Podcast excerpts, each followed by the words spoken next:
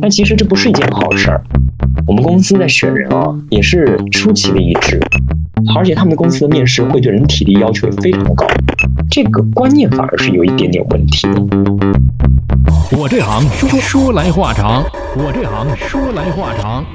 话短说。我这行说来话长，我们这一趴呢，依然请到了我的这位在空乘这一行里面的华华，华华你好，嗯，你好。哎，之前刚才在第一趴时，我们聊了那么多，民以食为天，在天上吃饭，每一件事儿都无小事，每一餐都是大事儿。在这一行里面，穿上这身制服，就是不管你是在哪里啊。谨言慎行，包括送餐、递餐、配餐各个方面，它可能涉及到很多宗教的问题，可能禁忌的问题，这是非常严重的一些问题。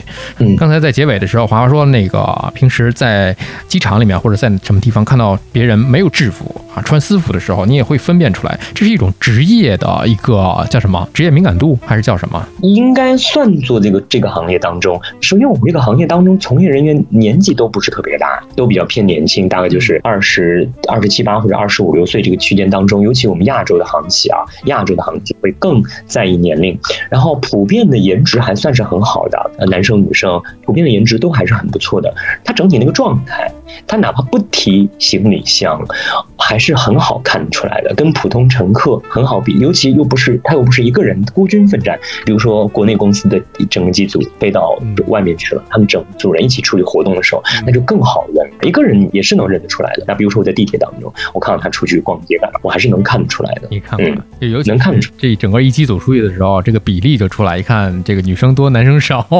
还有一个，哪怕就是他们把把，比如说女生的发型放下来，你哪怕的披肩发，你还是多多少能看得出来，你是能感觉到。但其实这不是一件好事儿。当你被乘客看出来，在生活当中你是哪个公司的人的话，我觉得不是一件好事儿。就我的行为会有限制啊。就是我还是会顾忌，就他会不自觉的把你往你所在的公司去靠，所以其实从我的角度讲，我不觉得这件好事儿，这也是我们公司一贯的宗旨，不希望别人知道你是乘务员，你是这个公司的乘务员，就是公司希望你在生活当中是个小透明。公司能看得出来这个人是从事这行的，还能看得出来精准的分配到他是哪家航空公司的脸吗？哦，这个这个就没有那么精准是吧？国内的有一些航司，可能有一些人在坊间传，坊间流传，比方有司喜欢什么样的一个啊？是的，知道是吧？这个有，这个有有哈。包括我们公司，其实我们感觉，我们公司在选人啊，也是出奇的一致。就是哪怕选国外籍的，你也会觉得大家在选的好像也都是偏这个类型的。我就觉得我们公司喜欢眼睛大的人，不管男生女生，尤其是女生，我们公司是喜欢眼睛大的女生。而且，嗯，就这当然是我私人的感觉，没有官方说过。但是，因为选的人都是那一波人，所以你就会发现，这应该是各个公司会有自己的喜好，会的。是是是，有可能这个公司的一些个形象，或者公司的一些个。性格所代表，嗯，就是刚才说的第一排，可能有的朋友没有听。其实，呃，这一期连线的华华呢，他是在外籍航司啊，外籍航司跟咱们国内的一些航司有一些不同，但是呢，工作的内容上来讲，可能还还是大体相同的。那你看啊，我就刚才上一趴也说到那个电视剧，最近看到的这个白百合主演的那部电视剧嘛，里面确实是结尾的地方，他的一个同事，在国内航司的一个同事，就是面临着去跳槽，嗯，在一个外航。它里面剧中涉及到的是阿联酋航空，应该是就是在国内的一个招聘，然后呢，很多的同事就去应聘了。可能看起来比较简单，剧中描述的可能就是一个外语的考试。呃，现在来讲的话，去到外行是现在国内航司的从业人员的一种转行，还是？还是出路，还是一种选择。现在有疫情啊，是情况比较特殊，整个全球的民航业都是在，呃，都是不景气啊。如果说刨除掉这个因素来讲，在疫情之前，比如说二零一九年的时候，其实从国内公司，就是像电视剧当中那个情节，那个女生在国内公司干了一定年限，年纪也不算特别小了，就是已经眼看着要奔三或者已经进入三字开头的年龄阶段，跳到外行。嗯，从我的角度讲，不是一件很明智的选择。因为如果他在国内公司一直待下去的话，他肯定是可以升 CP 乘务长的。嗯，对吧？还有他可能会有家庭的考量。但如果说你一旦跳到了海外任何一家公司，不管这个公司有没有同工同酬，或者说有没有呃职业上的规划发展，你一切从头开始，其实对于一个人而言，对于这个工种的成员而言，不是一件特别明智的选择。当然，每个人的选择除外。嗯，你比如说剧中他跳到 Emirates 啊，阿联酋航空。阿联酋航空的面试其实就是在外行当中，对于我们中国人而言，外行当中是应该是难度最大的。他们公司是真正的难民。同样，我们也是外行，但我觉得我们公司真的很简单。但他们公司，我准备，我知道我会，我如果我要去面他们公司，我就会非常充分的准备。他们公司真的非常难面，我觉得倒不是说怕英语，而是他会问的事无巨细，而且他们的公司的面试会对人体力要求也非常的高，不是说让你做运动干嘛。你比如说像他们家 AD，就是第二轮的面试，整整面一天，从早上的九点多一直面到下午的四五点，分两场，是所有人跟着连轴转，就是连轴转在。做项目，我觉得这个面试对人体力也是个非常大的考验。同时，对你的情商、对你处理问题、处理危机的应变能力，而且是在一种高压的环境当中，然后走过这一轮，再到他们的 final face to face 的时候，其实很多公司的 face to face，包括我们公司的 face to face final，我觉得都很简单，就是最多是一单一对三、一对五的聊天，我觉得很轻松。他们公司不是的，他们公司就是一你对他们一个同仁去聊天，然后这个人会事无巨细问到你说的每一项细节，甚至可以谈一两个小时。我会觉得这个面。面试真的会很难，他们的公司会评估你到底适不适合他们的公司，以及他们的文化，以及他们的氛围。所以他们公司其实真的很难面。但是你真的面进去了，也未必在那边会发展的特别特别的好。你比如说，让我们认识的在阿恒，我认识一些朋友，也有从在阿恒出来的，他们辞掉了。然后我知道的，就我们中国籍的成员啊，去阿恒飞的，因为他们基地在阿联酋，在迪拜，所以你。不太常能够回到国内的，是，除非休假的时候。我们只遇到的朋友里头，没有在那边常待的，基本上飞个三年四年，基本都离开，不一定回国，不一定回中国，但是他们都不在那个公司做乘务员，都去别的地方去了。所以，如果说从我的角度来讲，我倒并不是特别的觉得他那个选择特别的好，在当下的状态当中，那在当下的状态当中。呃，如果是我的话，我可能会倒过来。如果我在阿联酋航空，我可能会跳回国内来。我会谋求更稳定，谋求呃横向的职场的规划。比如说，我不想一直只做乘务员。如果我在这个行业当中一直做下去，我怎么着我还得升乘务长。我不能不能我我二十多岁做乘务员，我三十多四十多还做个普通乘务员。最不济你飞个七八年，怎么着你升乘务长应该是可以的。等一定的考核通过以后，但你像在绝大多数的国外公司，因为我们。的合同的问题，你可能是没有资格升乘务长的，或者说你最多只能做的经济舱或者商务舱的乘务长，你可能没有办法做总班的乘务长，甚至于你想做，比如说管理的岗位，国内叫客舱经理这种，或者说呃做管理上的岗位，那基本上不太现实。不太现实，当然有每个公司不一样，有些公司是可以的，比如说澳门航空，我知道澳门航空就可以。澳门航空他们是同工同酬，不管你是呃日本人、韩国人、呃澳洲人、本澳人，或者是东南亚人，或者是欧洲人，你只要进这个公司了，你都有资格。那不是所有的公司都像他们公司一样的，有些公司他就会认为，那你签的合同就不一样，你跟他们的本国籍的员工签的合同完全就不同。绝大多数的外籍公司是这样的，那你就会遇到一个发展上的瓶颈，对不对？你想升 CP 不太现实，你想做。比 CP 更高的管理岗位，那就更不太现实。那除非，那你想，如果一直是这样的一个情况的话，如果他基地又不在中国，基地又在海外的话，你想想，选择单身的有一部分，但总会考虑说，将来要结婚，要有孩子，有自己的家庭。那如果在当地组建家庭可以，那如果说万一他的对象是在国内的话。可想而知，可能绝大多数应该还会选择回来。从现实角度上来讲，是不是外行一般会比国内航司赚的要多一点？你可能普遍会高一丢丢，但是我接触到的啊，也也高也高不了太多。比如说，你像我们知道的，呃，欧洲有一家航企，他们工资之综合待遇差不多是在外行里面是最好的，应该比国内公司也好。一个月非办歇办，呃，我就不说是哪个公司了，是欧洲的一个，也是个老牌行企，他们的中国籍员工就收入还不错，就是非办歇办，但飞的全部都大洲际，那可能就会比国内公司的同仁费要多。那我们公司的待遇可能跟国内公司差不多，就同样飞国际航线的差不多，但是可能我们的飞的小时数会比他们少。你比如说，我们公司要求每个员工每个月不能超六十个小时的，但是我知道国内有些公司的同行就很飞的还很久，一个月能飞一百二十多个小时，甚至更多都有。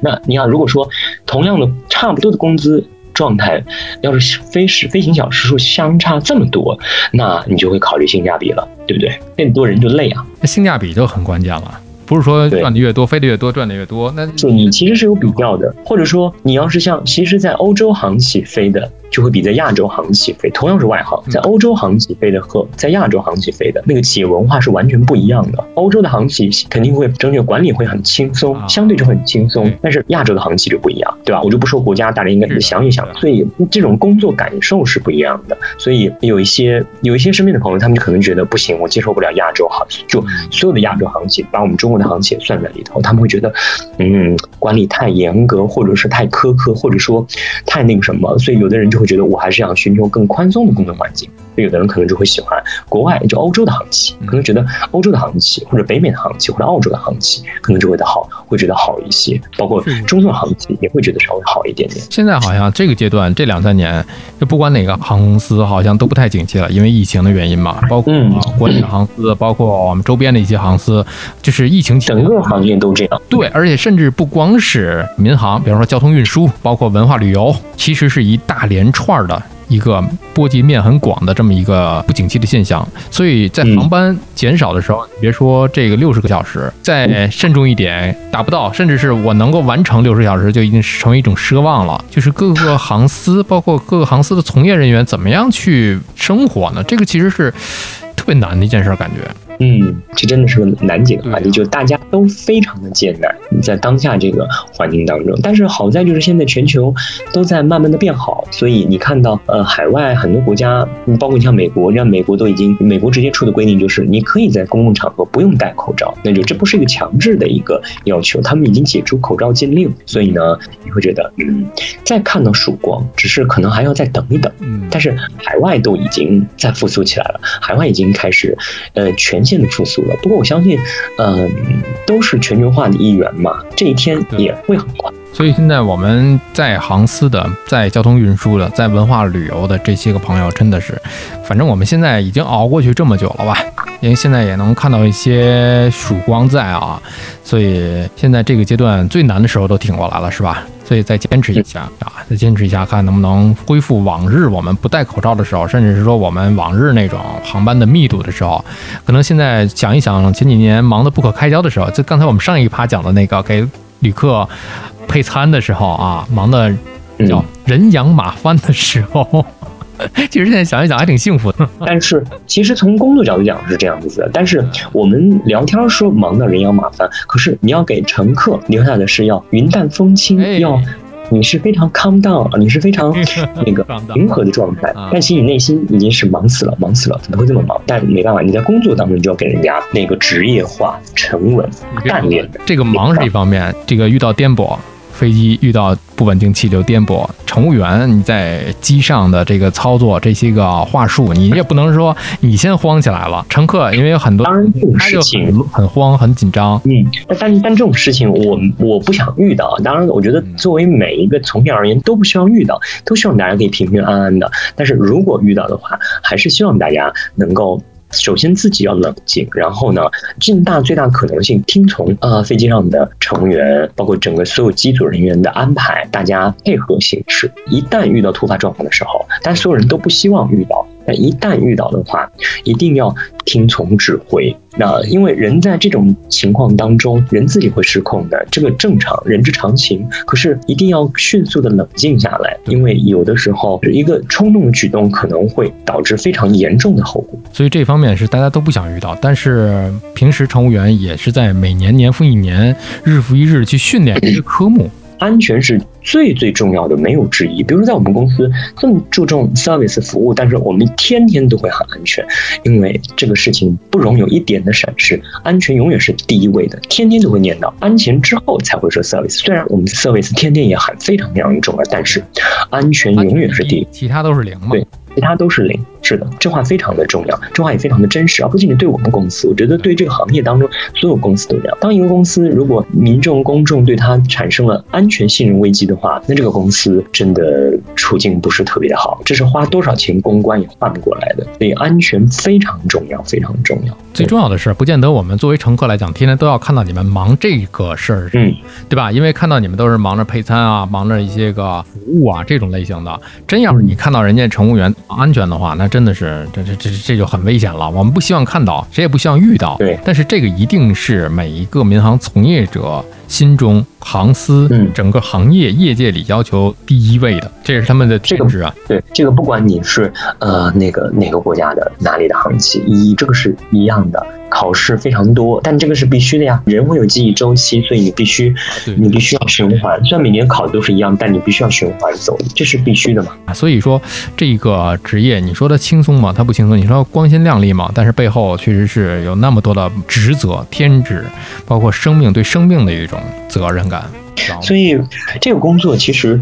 嗯，肯定不是大家看到那么简单。就是你永远看到有一些，呃，公司的乘务员穿的美美的往那里一站，绝对不是这么简单。就忙，还还还有我身边其实有些朋友就会觉得，你们做乘务员也这么忙？哪有哪哪里忙？我看你们都很闲，没有看到你在忙的时候，包括你承受的压力和你要面对的一些事情的时候。当然，不可能所有的航班都是，比如说十二个小时的飞行时间，你全都在忙，那不可能。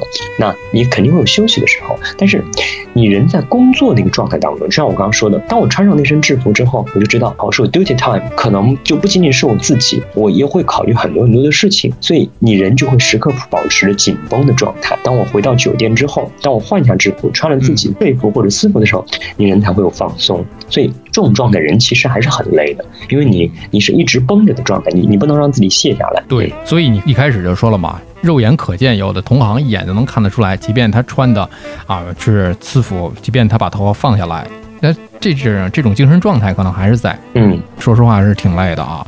话说回来，你说呃像你这样的，其实还有大有人在的，呃在外行服务的。很多人问，为什么外行会招聘国内的空乘呢？是因为他们要飞我们这边国内的一些航线吗？还是因为一些考虑到？多元化这种需求，嗯，还是偏向前者啊。就是各家航空公司，比如说我们中国的商贸往来非常多，大家都需要不能保证做他们公司的人都会说英语。那总会有一些乘客可能不太会说英语，或者说英语不是特别灵光的人，那他需要中间的一个人，他需要最好有说本土语言的，嗯，本地化的啊，对，工作人员，比如说乘务员，能够做到一个调和，或者说做一个翻译，或者说作为一个中间人，我去帮你去传达。对不对？所以这也是很多国家、很多外行会招聘中国籍乘务员的一个原因。嗯，这这其实是个最大的原因，就是还是为了方便航班嘛，对不对？我因为我之前听到过说这个是中国的方面的一些要求哦。你说这种情况是有的，也是有的。比如说我们国家有，有些国家也有。你比如说有些国家，他们法律会规定，你进入到我们这个国家的航班中，必须要有我国家的，就我们国家级的乘务员或者机组人员，也有的。有些国家也有的，有的。我们国家有，不仅我们国家，别的国有些国家也有，是有这个是硬性的要求，对方国家民航立法要求。嗯嗯，明白了，明白了，原来是有的，属于这样的一个原因哈。啊，对，有的。确实是也更方便，确实也更方便。因为我们国家也有，你比如说我们国家像东航、南航、上航这些公司都有外籍的乘务员，有的也有也有不少。到人家目的地，比方说你要飞首尔。你这个坐首尔的这个航班，你至少要有一个，他应该会配一个，他会至少配一个韩国籍，比如说飞像飞泰国，我知道像国航有泰国籍的乘务员，那他肯定应该应该也会配一个，至少会配一名会说泰语的本国人。那你说这个外行的外行，他要是招聘空乘的话，年龄刚才你说到一个，就是北美它的空乘年龄可能跨度有点大，是吧？啊，包括我们亚洲的空乘年龄可能选的就没有那么大的年龄，可能在二十七八这个样子，甚至小还可以小到啊二十五六这样的，是不是每一个国家的航司对于空乘年龄它的要求选拔的这个这这这个跨度都不一样？我知道的，比如说外行当中招收我们中国籍的航企，年龄多数会放在二十到三十岁左右，但有一些欧洲航企会放得更宽，比如说像新出欧洲的一些航企，他们可能能放到三十到三十五，甚至再高一点点都有，但绝大多数都是二十到三十左右。可能每个公司的情况不一样，但是亚洲的航企还是对年龄要求还是挺高的，希望入行的人员年纪可以小一点点。这方面的确欧洲的航企会做得好，但是。那也是欧美的航企，但欧美航企虽然对年龄要求没有放的，包括中东的航企对年龄要求也没有那么大。比如说你真的三十三四岁、三十二三岁想进入到，比如说阿联酋这样的公司，只要你通过他的面试了，OK，他肯定也会招录用你的。他不会因为说你年纪偏大，比如说一个二十三和一个三十三的两个人一起去面试，那如果这两个人条件同样优秀，我觉得在没有恒定指标的基准下，这两个人都会被录用的，而不会因为说这个人年纪大我不要他，啊我会选。那个年纪小的，那可能如果要是在国内公司，或者说在一些比较在意年龄方面的亚洲航企，可能就会选择年纪更小的这一个。那这个我觉得还是要看每个公司不同的企业文化，我觉得跟企业文化有关，所以你不能讲。但是总的而言，亚洲的航企对年龄还是在意的。这其实我我给我的感觉讲，我觉得像早年美国的航企是这么走过来，也是非常在意颜值，觉得一水全部都是。好看的小姐姐，那到现在你看去做美国的航线，哎呀，怎么那么多大爷大叔大妈，对吧？但是我觉得这应该是个，这是应该反而应该是个正常的情况。这个工种它就是一个普通的工作，你不应该给它赋予其他太多的东西，而它就是一份工作而已。那你不应该给它圈定，它应该是女性，它应该是年轻女性，它应该外形姣好的女性。我觉得这个其实反而是这个观念反而是有一点点问题的。反而像美国的航企发展到今天，慢慢的变得正常，因为我们现在走的路就是当年人家美国航企走下来走过的路，嗯，所以我相信时间慢慢发展起来会好的吧。就像大家以后也许像我们中国也会见到很多空嫂，对吧？就是年纪比较大了吧，大概可能四十多岁了，是这种。那也有公司在试水，但是我相信以后也会是一个趋势吧。嗯，所以话说回来，如果是在国内航司已经工作过一段时间的人。就可能跟你当时不太一样，你是直接转行去了外行。那很多人从国内如果跳槽的话，是不是更有利一点？嗯，也不能这么说。他们也不能不见得看这个，还是跟面试，还是跟面试有关。只要你面试通过了，那就 OK。因为我们一起面试的也有从航空公司、别的航空公司跳到我们公司，也有。工作经验是不是重要？但是不是唯一的标准？不是唯一的标准，在我们公司一定不是唯一的标准。因为只要进来了，大家一视同仁，都是从普通的同仁做起，不会因为说你以前，你比如说你以前在某个公司都已经是乘务长了，你也可以变成乘务长，不可能。原来是这样。那如果有人想要到外行工作的话，需要具备哪些个条条件和基本素质呢？我觉得最起码第一点，你要考量这个工作。我觉得语言都反而先不说，我只说这是一个服务性的行业，一定要考虑你做不做了，你能不能低下头，你能不能做去为他人服务，而且是我说真心实意吧，或者说你。愿意做服务性的工作，这个很重要。你要一定要在内心当中考虑一下，我到底适不适合做，我能不能做，我可不可以做？这是一个团队协作，这是一个 teamwork。就是你一定不能是你个人很优秀，当然很好。你一定要服从性，还有一定是一个团结协作的工作。你一个人再有能力，你也不可能应对所有人。所以一定，我觉得我不能说高度服从性，至少你是一个愿意和别人配合，还有愿意帮助别人，还有你也愿意接受别人的帮助的一个性格。我觉得这个很重要，因为有一些人你会发现他真的非常的优秀，比如我们身边的同事，但是当跟他工作一段时间，你会发现这个人他好像不太适合这份工作。所以，那如果这样的话，他自己分了一段时间，他也会觉得不对劲，他可能也会很不自在。所以，那这样的人不会干长的，他会辞职。那与其这样，那为什么不好好想想，何必浪费自己的时间，对不对？这个人的综合素质非常的优秀，甚至于我觉得，如果他做这份工作都有点屈才，他自己呢又做的不是特别的开心，那我是觉得没有必要浪费自己的时间。因为你进入任何一家公司，你都要经过培训前期的周期，最起码你前面的周期大概会有大半年的时间，你是。围绕这份工作的。那如果说你要是觉得你自己你没有想好，或者你只是跟风随大流，你只觉得这个工作看上去很美好，但当你实际踏入其中，你发现不对，不是你想要的，那我觉得你应该好好考虑考虑。如果是这样的话，那没必要浪费自己的时间和公司的时间，对于彼此都是双向浪费，何必呢？对不对？我是觉得，因为这个工作它真的就是一个服务性行业，是你是去服务别人的，而不是别人来服务你的，所以我会觉得太过玻璃心，太过脆弱，或者说太过在家里头被父母。就是大家都是被父母宠在手心里头的性格的同学，可能我觉得不太适合这份工作。嗯，这份工作可不是出来，可不是服装模特，不是 model，不是那个穿着好看的衣服天天走来走去的，这是份实打实。要跟人打交道的工作，说实在话，和人打交道一定不简单，尤其你每天要面对不同样、不同文化，对吧？所以我觉得，其这其实是一份很辛苦的工作。这个工作说句实在话，朝九晚五可不是你想象中那么简单，呃，做不到朝九晚五，尤其是非洲际，只要你非洲际，你天天要倒时差，然后你还要。别人在工作，你在睡觉；别人在睡觉的时候，你在工作。我觉得，其实如果总非周际的话，对人的身体损耗也非常的大。所以，我觉得如果想进入这个行业，一定要想清楚自己要什么。还有，你如果想只是说感受一下，玩个一两年，那也无所谓，反正趁着年轻也 OK。如果说想在这个行业立足，或者你想多做几年的话，那一定要过自己这一关。我觉得这个很重要，这是一个考验情商的工作，还有一个也是。嗯，考验一个人耐力的工作，就是他没有想象中看上去那么美好。嗯，就如果你从事的工作，你要做好吃苦的准备。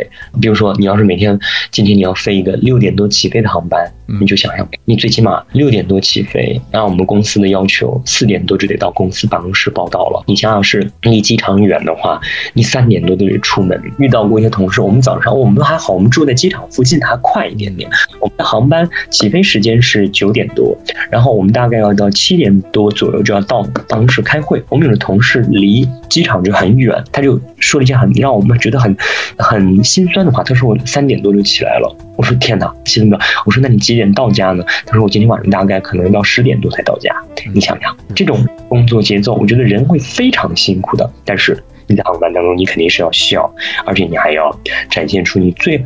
好的一面，那其实对这个人要求就会很要求就很高，那人会很累的。当然不可能每天都是这种班，但是这一天下来，人一定是很累的。你早上三点多起来，到晚上十点多才回来，你说人都不累吗？而且他不是那种那么规律的那种，比方说上上白班，这一个月上白班，下个月倒不是，不是那种，嗯，要看排班。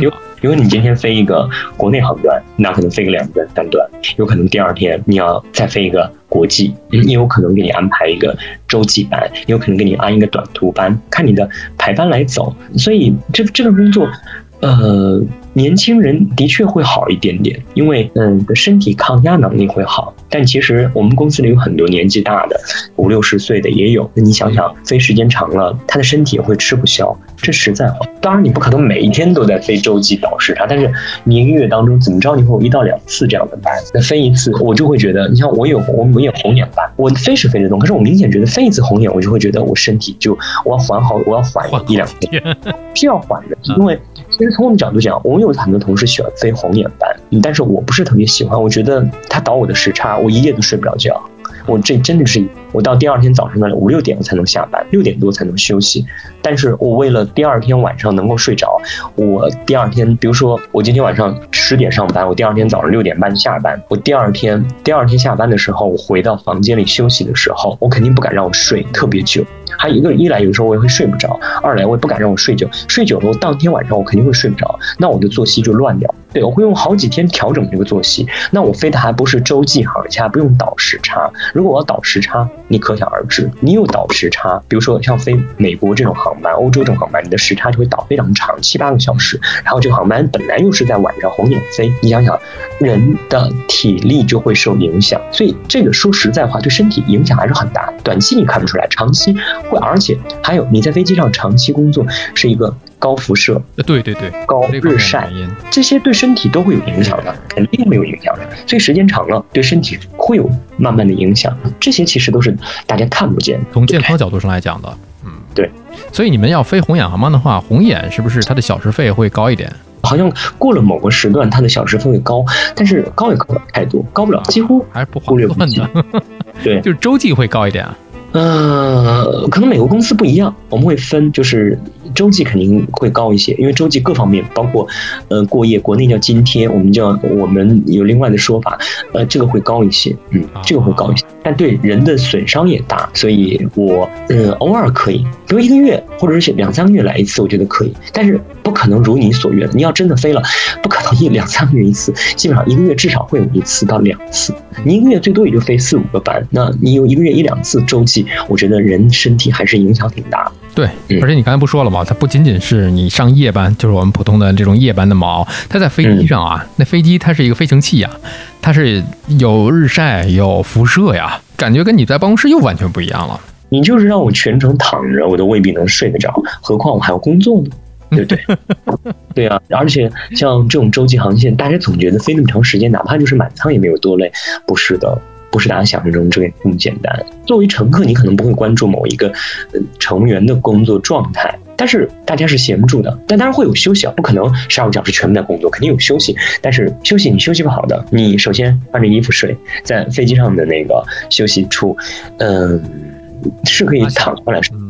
但是我觉得那个环境还是不是特别的好，会很压抑。像我这种睡眠不是特别好的人，我觉得嗯，轻的人就反正反正不是不是一件特别，就是时间久了肯定对身体有影响。对了，特别想到一个非常好玩的一个事儿，那女生啊，你看早晨起来之后，她要收拾自己化妆，是吧？可能要比男生提早早起这么一会儿。男生早晨起来收拾自己弄头会啊之类的，比女生会短很多吧？女生要化妆，那男生比较简单，像对啊，我我就是我就是吹个头发打点。东西就好了，我就我就可以出门了。女生不行啊，女生头发要弄，脸也要弄，所以你像我们休息短的航线，女生有的时候她们都她们她们会比我们提早。就这么多年工作下来，很多女生已经锻炼自己非常快的化妆跟盘头的技术了。她可以在预定的时间提早个四十分钟、五十分钟就能搞定。但是我是属于那种做事肉急磨磨磨叽那种人，我我差不多，比如说我们今天。八点十分 pick up，我差不多，嗯，我还要给我预留点吃饭的时间呢。我差不多我要，我差不多六点四十得起来。我六点四十起来都不会很很时间都比较赶，都不会特别的充裕。我起来我要上个厕所吧，然后我要吃个饭，然后慢慢悠悠的，我再才能给我预定好的事。当然，我如果说我要哪天一下子起晚了，那我也有相应的办法。但是你肯定还是给你自己预留一点时间。对，但是是的，所以我就我会很怕，我个人就很怕非早班，因为人可能我不知道每个人会不会这种习惯，我但凡知道我第二天早上要早起，我我会定闹钟，可是我就会害怕我会睡过。所以，我这前一个晚上我会睡不好，对我会怕我睡不好。所以，我我我的角度讲，我不是喜欢，我不是很喜欢起早班、飞早班。我是那种，我觉得熬夜可以，你让我今天拖晚一点睡可以，但是早起那太难受，我也太痛苦了。早起，我也是的。但是怎么可能都满足？你总有航班是要早，而且越是早，一般公司会给你留足够的时间休息。我睡不着啊。你比如说，我们有的班就比较特殊，你大概三点多就要 pick up 就要 on 了。我大概我前一晚上我正常七八点睡，我怎么可能睡得着？就是我七八点钟我是肯定睡不着。比如说现在让我睡觉，我真的睡那个时候啊。对，我对，我对对，我不是老人呢，不是老人的作息，对吧？他给你休息的时间是够的，但是我睡不着呀，我是真的睡不着呀。他给你的休息时间是够的，但是这个休息时间得未必能休息得了。对呀，嗯，所以这这个比较矛盾，那没办法。但好在不是每天都这样。那就还好，你工作当中平平安安，我就求平。我说的平平安安，飞行肯定包括其内，更多的是不要有一些幺蛾子，就是不要让我们遇到 没办法的。说这是真话，就是快快乐乐上班，快快乐乐下班，这也是我在这个工作环境当中我的。感受就是，我们公司就是这样。只要你在工作当中没有出现任何问题，他不会私底下烦你，任何什么事情都不会烦你。我觉得特别特别好，就说给足你个人的空间。我觉得这个我特别的享受这个过程。但是，一旦你在工作当中出现了一些状况，哎呦，那后面的事情就会很烦。在我的能力范围内，我把兢兢业业我该做的事情都做好，不要出现一些嗯我处理不了的事情，或者说需要第三方介入的事情。我觉得那不是一件好事儿。就可能我在这方就就。就是就是公司的第三方，所以从我的角度讲，我可能我的状态偏中庸一点点，因为可能跟性格有关。我们公司其实很希望与成员跟乘客聊天的，我倒不是那种高冷的人，我也不是那种那个社恐，我的性格不是，我可以和我可以和陌生人很快打成一片跟他聊天，但是。也也是跟我们之前媒体的工作环境有关。我不是这种，但是你要让我跟不认识人去聊天尬聊，尬聊，我可以，可是我不愿意，我可以，可是我不愿意。你让我跟别人聊天，肯定是没问题的。我觉得我还是很善谈。但是我在飞机上，我我问我的同事说：“你不太喜欢跟别人聊天？”我说：“我是真的确不太想跟别人聊天。我我那我宁可一个人，因为飞机上是女生多嘛。我一个男生，我跟大家跟他们也没有什么共同话题，所以我在飞机上可能就会比较孤独。那如果今天是航班就我一个中国籍的同事一个人的话，忙完工作以外，那还还是会有能够闲下来的时间。那我就一个人，我会一个人，我会一个人在角落里站着，或者是干嘛？就是就是我我肯定不会去打扰乘客。那我们公司其其实希望你跟乘客聊天，我不太愿意。我是属于不太愿意跟乘客聊天。乘客聊天，我们公司很鼓励的，我们公司很鼓励跟乘客聊天的。但是多于一种聊天。嗯，那倒不是，就是不，你你只要愿意，就是只要乘客也愿意跟你聊天，嗯，但我倒没有遇到过那种，不管是哪个国家的，就是你不想跟他聊天，那那但是他他揪着你不放，我也没遇到过这种，但是我倒遇到过，就是有有想跟你聊天的那种，但是我出于礼貌，我会跟你聊，说说一两句，但是。跟你像我们这种聊天，不可能，那是绝对不可能的。就是倒也不是说累，我觉得是言多必失吧。我是对聊对吧？我是觉得话这个说者无意，听者有心了。是啊，所以所以我不太爱跟别人聊天。所以所以说实在话，在航班当中，人会孤独，人是会孤独的。你像飞的短还好，你像飞像长的航线，比如说十三个小时这种航线，说实在话，人会很孤独，这是真的。遇到了，比如说我哪天我登机坐到哎恰巧你的航班。这样的话，公司会介意这两个人去聊天吗？你是说，比如说是我的朋友，生活中的朋友或者家人？比方说，在你的这个忙完了之后，空闲的时间，就是你平时这个他他他 OK 的，不可以的，只要你不影响其他乘客的休息啊，是可以的。但是我几乎没有遇到过，几乎没有遇到过，对，几乎没有遇到过朋友比较小，尤其这几年，嗯，你说你入职五年，这三年又赶上疫情。对，所以我是没有遇到过，我我我我很少遇到过，嗯，就是我生活当中的朋友没有遇到过，没有遇到过，嗯，可以。今后如果你再继续干下去的话，这我觉得概率就非常大了。我觉得也不太现实，说实话，就是你能碰你自己的朋友的几率没有那么大。但我倒遇到过有乘客认出来我，就是他之前坐过航班，然后他他碰到我，这个我有遇到过。熟人，老客户啊，回头客，他认出我，但我没有认出他。他他是经常见到我，那因为 因为我们公司本来男的又少，所以他能碰到我，只要做过两次，那肯定能认出来的。因为我是男生，我女生可能还好一点，那他能认出我正常，但他能认出我，我未必能认出他，因为我每天面对人多了，多了，嗯，而且你又遇到的是不同国家的人，所以我未必能记得住，除非的坐我们航班特别多，那我可能会记得住。但但凡做的少的，呃，一两次的，我觉得我可能不一定记住这个人，就他坐过的航班，我可能记不住。什么样的旅客会让你印象特别的清楚、过目不忘？有吗？有过吗？好像没有，没有什么特殊的，没有，一般不太会。我记住的都是一些我出状况的人，我只要记住的都是一些出状况的，其他的我一般不会记住。你每每天面对人太多了，那你接下来的这个时间里面。有没有自己的一些个打算？比方说想晋升，或者是再考一个什么样的一个乘务长之类的一些个计划吗？我们公司如果说要做下来的话，最多最多也就只能做到商务舱乘务长了。但是它跟你的年限是有关系的。但是，呃，这个得要到后面了，这个得要后面了。但是其实如果从我每个公司不一样，如果是我的话，嗯，我其实还是觉得做一个普通的乘务员挺好的，因为做乘务长太累了，你要考虑的事情太多太多了。嗯。然后你的薪水又没有涨太多，可能会考虑性价比，那这不是你能决定的。比如说你的 manager 你要求你，哦，你要去考，你要去升 CP 了，哦，你要去升 person 了，那你可能没有办法说拒绝，那那那就只有怪我去考。但是刚才我们也聊到了，如果是想在外行的公司里面啊，想要晋升的话，其实有很多的难点，比方说很客观的，比方说合同的这个方面。再比方说你的这个自己的啊客观因素、家庭因素有很多很多，不是一个长久之计。有可能啊，对于可能一般的人来讲，也不是说对所有人，这个我们不一概而论。也许正有人是这么一个想法的，也有人成功过，这个也我们不去排除，可能因人而异，自己去选择就好了。其实今天聊这么多，刚才第一趴聊的是这个餐上的航食，第二趴聊了一些工作的琐碎的事情。可能在听节目的听友，可能有在。这个相关的行业里面工作，有国内航司的，可能也有国外航司的，都不一样，只是作为一个参考，听一听，觉得哦，原来是这样。